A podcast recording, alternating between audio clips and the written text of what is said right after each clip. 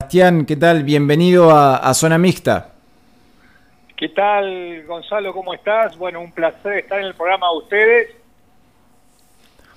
Bueno, le contábamos a la gente eh, un poquito, un resumen de, tu historia, eh, cómo pasaste de director de una empresa a correr, maratones por, por, el mundo y, esto tan particular de, de cada paso tuyo transformarlo en una acción solidaria. Eh, si querés, bueno, eh, justamente contarnos más que nada por qué empezaste a correr o cómo fue que se te dio esto o se te ocurrió de, hacerlo este, solidario a cada una de, tus acciones.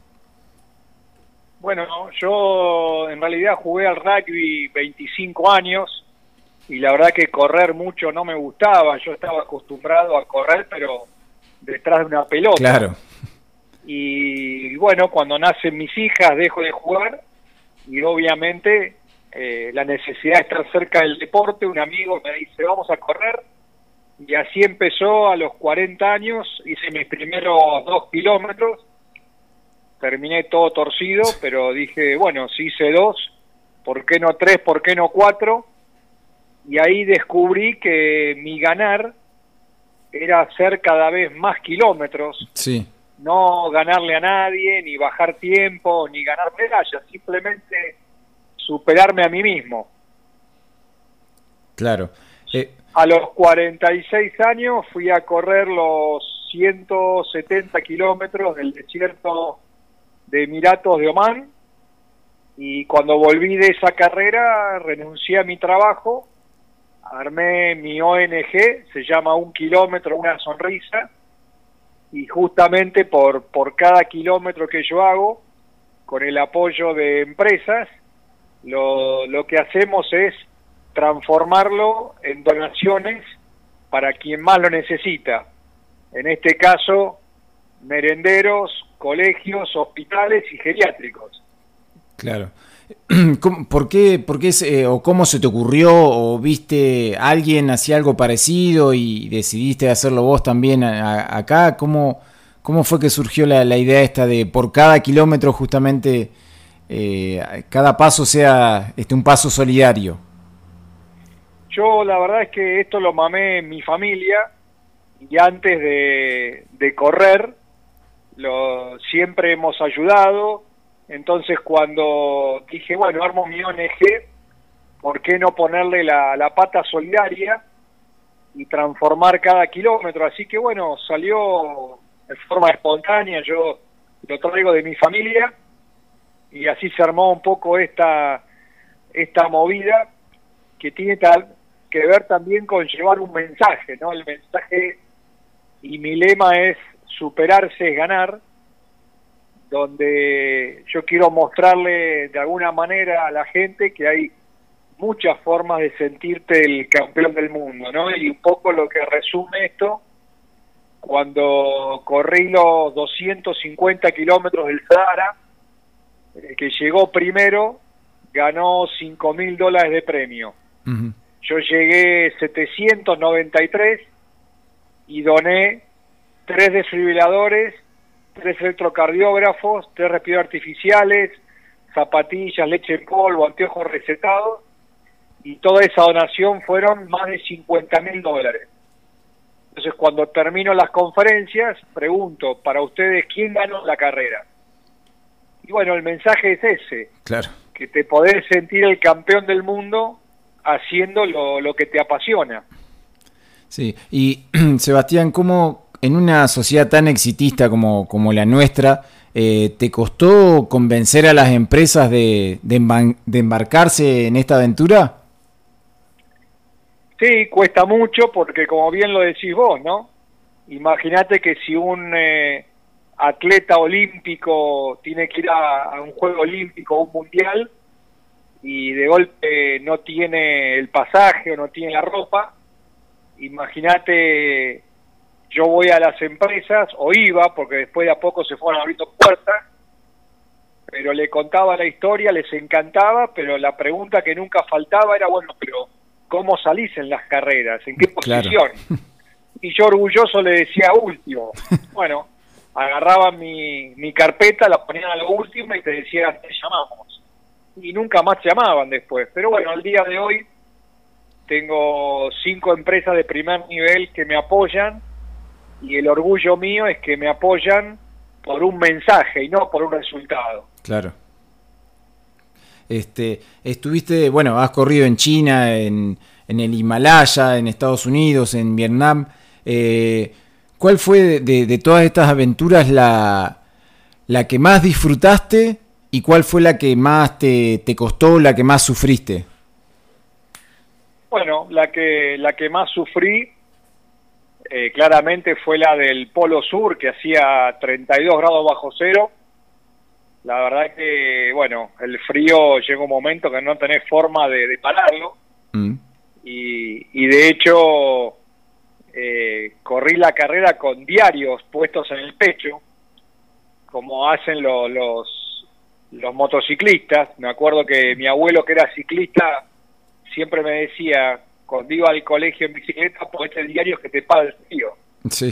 Y bueno, tenía poco equipamiento, me puse los diarios y lo corrí. Y después tuve una, por decirlo así, como una relación muy especial con el desierto de arena, sobre todo con el Sahara. Así que te diría que esa fue la que tuve más, más conexión. Después de disfrutar, la disfrutás todas porque son todas aparte muy diferentes. Claro, claro. Eh, ¿A cuánto, cuántos chicos, eh, digamos, eh, se ven beneficiados con, con, tus, con tus acciones, allí en los merenderos que, con los cuales colaboras? Y yo padrino a cuatro merenderos acá en Buenos Aires y ahí hay unos 520 chicos y después, bueno, tiene que ver, la vez pasada hicimos una nota en, con Clarín y calculamos, son más o menos unos 25 mil kilómetros recorridos y más de 30 millones de pesos ganados. Claro. Y en, imagino que, en estas épocas que, estamos viviendo, eh, esos merenderos eh, no, no deben dar abasto. Sí, lamentablemente hoy no dan abasto, cada vez son más los chicos que recurren y sobre todo ahora que no pueden ir en forma presencial, entonces le armamos unas bolsitas para que se lleven a sus casas. Claro. Eh, vamos, vamos a tener la, la suerte, Sebastián, de, de tenerte aquí por, por Entre Ríos ahora el día domingo vas a estar junto a, Ale Negri en, su ultramaratón.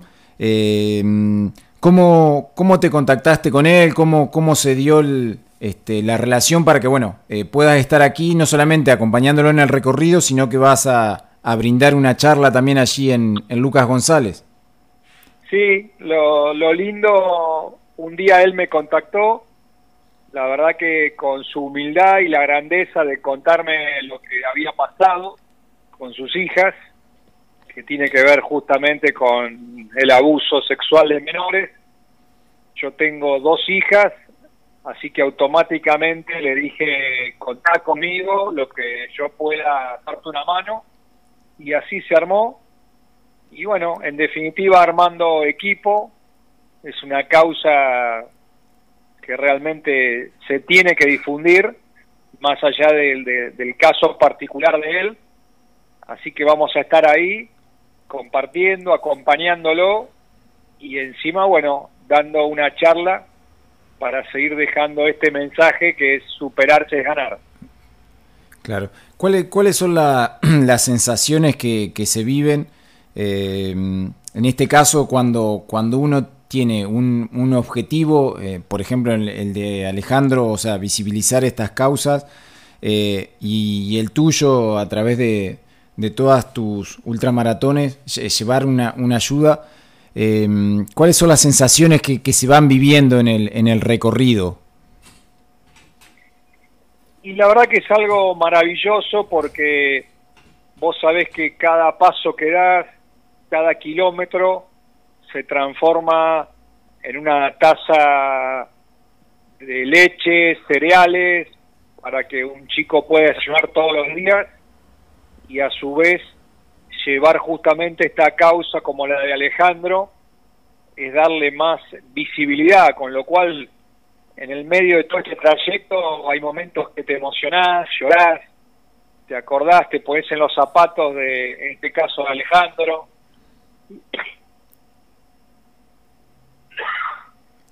Y de tanta gente que no la está pasando bien y vos de alguna manera podés apoyarlos y cuando finaliza esto, ese abrazo final, la verdad que yo siempre digo lo mismo, salgo último en todas las carreras, pero me siento el campeón del mundo porque hago lo, lo que me apasiona.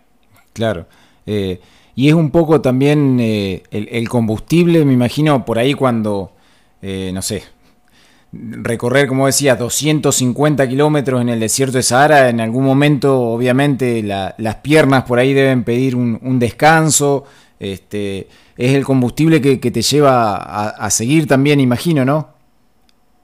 Totalmente, y ahí está el desafío que tenemos todos en esta vida, es encontrar nuestro para qué, es encontrar nuestro, de alguna manera, lugar en el mundo y bueno, yo humildemente cuento que lo encontré a los 46 años, así que bueno, si yo lo encontré, ojalá muchos lo, lo encuentren, lo intenten, porque realmente cuando uno hace lo que le apasiona, la vida cambia totalmente. Y acá viene un poquito esto, la diferencia entre tener que hacer algo y sentir hacer algo. Cuando vos tenés que hacerlo, tu rendimiento es de una manera. Ahora, cuando vos lo sentís, no te para nadie. Claro, sí, sí, seguro. Eh, ¿Y te, llevó muchas noches de, insomnio hasta dar ese salto de, cambio de vida, como vos decías, dejar la, empresa para, para, dedicarte de lleno a esto? ¿Lo, ¿Lo, pensaste mucho? ¿Lo hablaste con, con la familia, con gente cercana? Sí, lo que pasa que es difícil que lo entiendan porque uno estaba en una posición medianamente, vamos a decir, una zona de confort, donde tenías tu sueldo, un trabajo, una empresa, y de golpe dejar todo eso a los 40 años, perdón, a los 46, con dos hijas a cargo, la verdad es que vos decís, wow, ¿no? Eh, la gente te dice, ¿por qué lo haces? ¿Para mm. qué lo haces? Y con el miedo porque te quiere, en realidad, no es que no te apoya. Pero bueno, con el tiempo eh, se fueron dando cuenta y entendieron de alguna manera que mi locura era dejar este mensaje. Claro. Bueno, Sebastián, este, ya estamos casi sobre el cierre del programa.